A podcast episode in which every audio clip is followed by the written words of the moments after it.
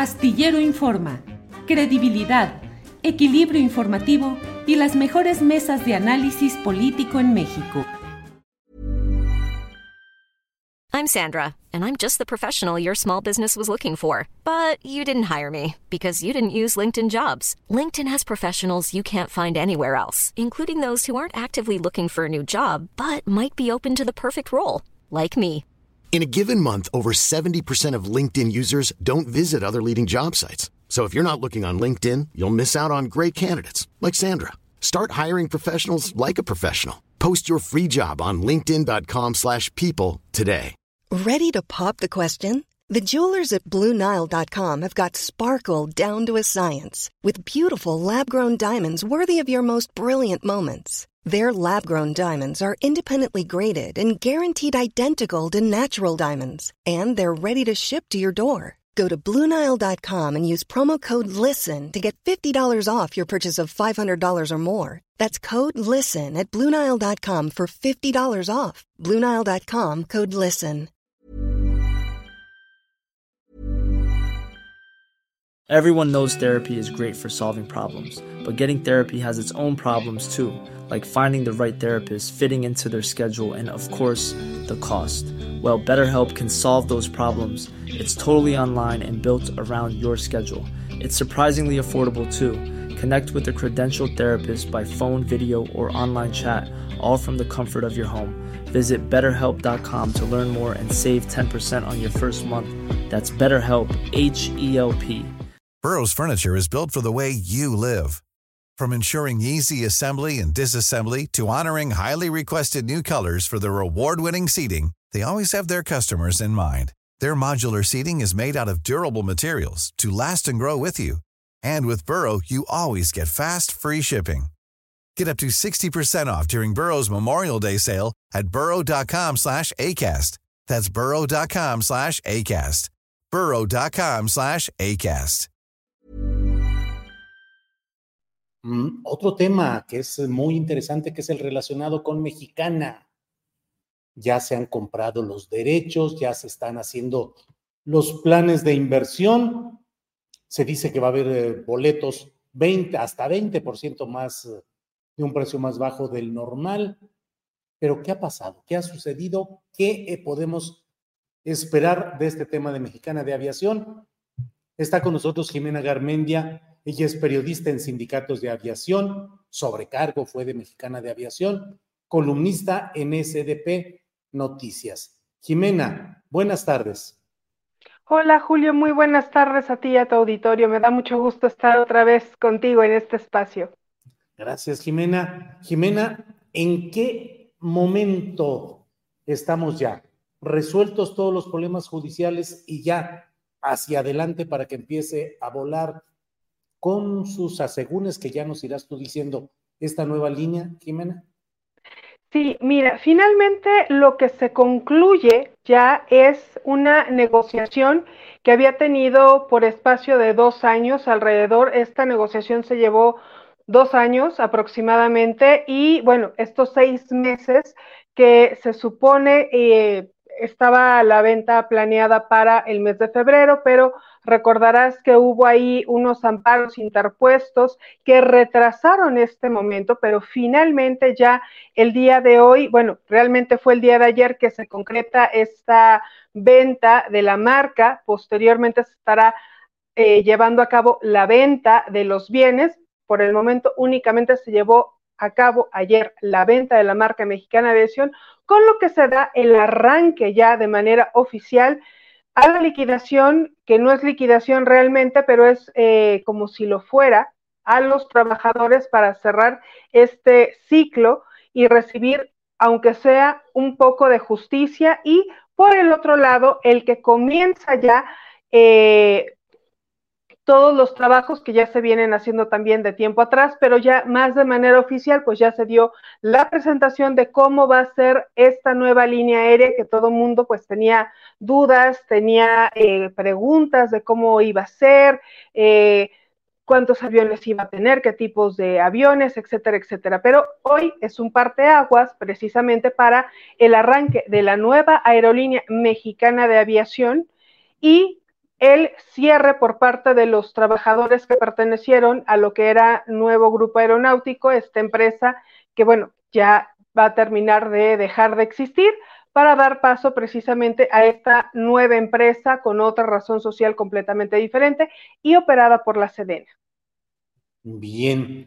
Em, en septiembre dicen que van a empezar a vender ya boletos de avión. ¿Cómo va a funcionar? ¿Qué cambios puede haber cuando una línea aérea es operada por militares, Jimena? Mira, aquí básicamente no es que el problema sea o la cuestión sea en, en, específico que sea operada por militares, aquí es cómo se opera. Y primero lo que hay que entender es el plan de arranque que es básico. A mí el plan de arranque me dio una luz impresionante porque me tocó trabajar precisamente en aquel lejano 2010 cuando nos bajaron de vuelo en el plan de arranque de Mexicana.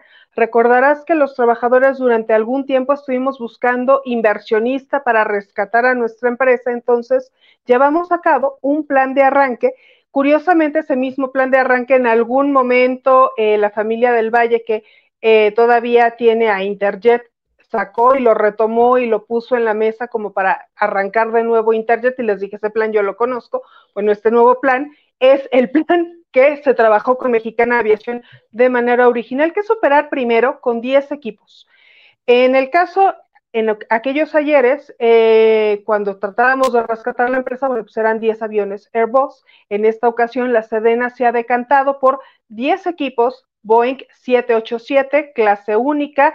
Nos informan que va a ser una aerolínea regional de entrada, empieza y arranca como una aerolínea regional con 20 destinos que va a operar con una clase única y efectivamente va a ser 20% más barato, no por decreto como ya vi en redes sociales que andan por ahí escribiendo, no, simple y llanamente porque no va a operar en el aeropuerto internacional de la Ciudad de México, que es el que tiene el TUA más alto, este impuesto de uso de aeropuertos, sino que va a empezar a operar y su base va a ser el AIFA. Entonces, el AIFA tiene el TUA 20% más barato, ergo, los boletos de avión te van a salir 20% más barato. No es por decreto, no es porque a mí se me ocurrió que sea 20% más barato, es simplemente porque los impuestos de uso de aeropuertos son 20% más baratos en el aeropuerto Felipe Ángeles que en el aeropuerto de la Ciudad de México.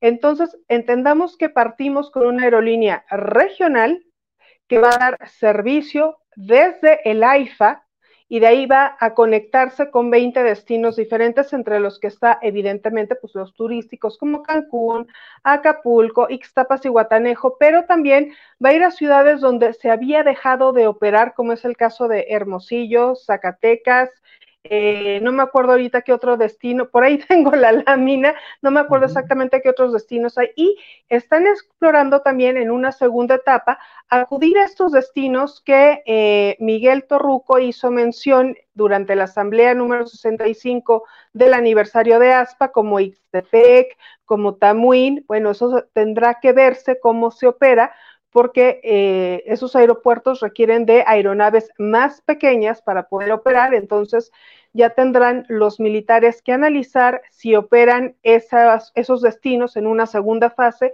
con otro tipo de equipos eh, que sean más idóneos para su operación. Jimena, ¿regresarán a trabajar algunos trabajadores que fueron afectados por todo este proceso de Mexicana de Aviación? Mira, justamente ese es un punto clave.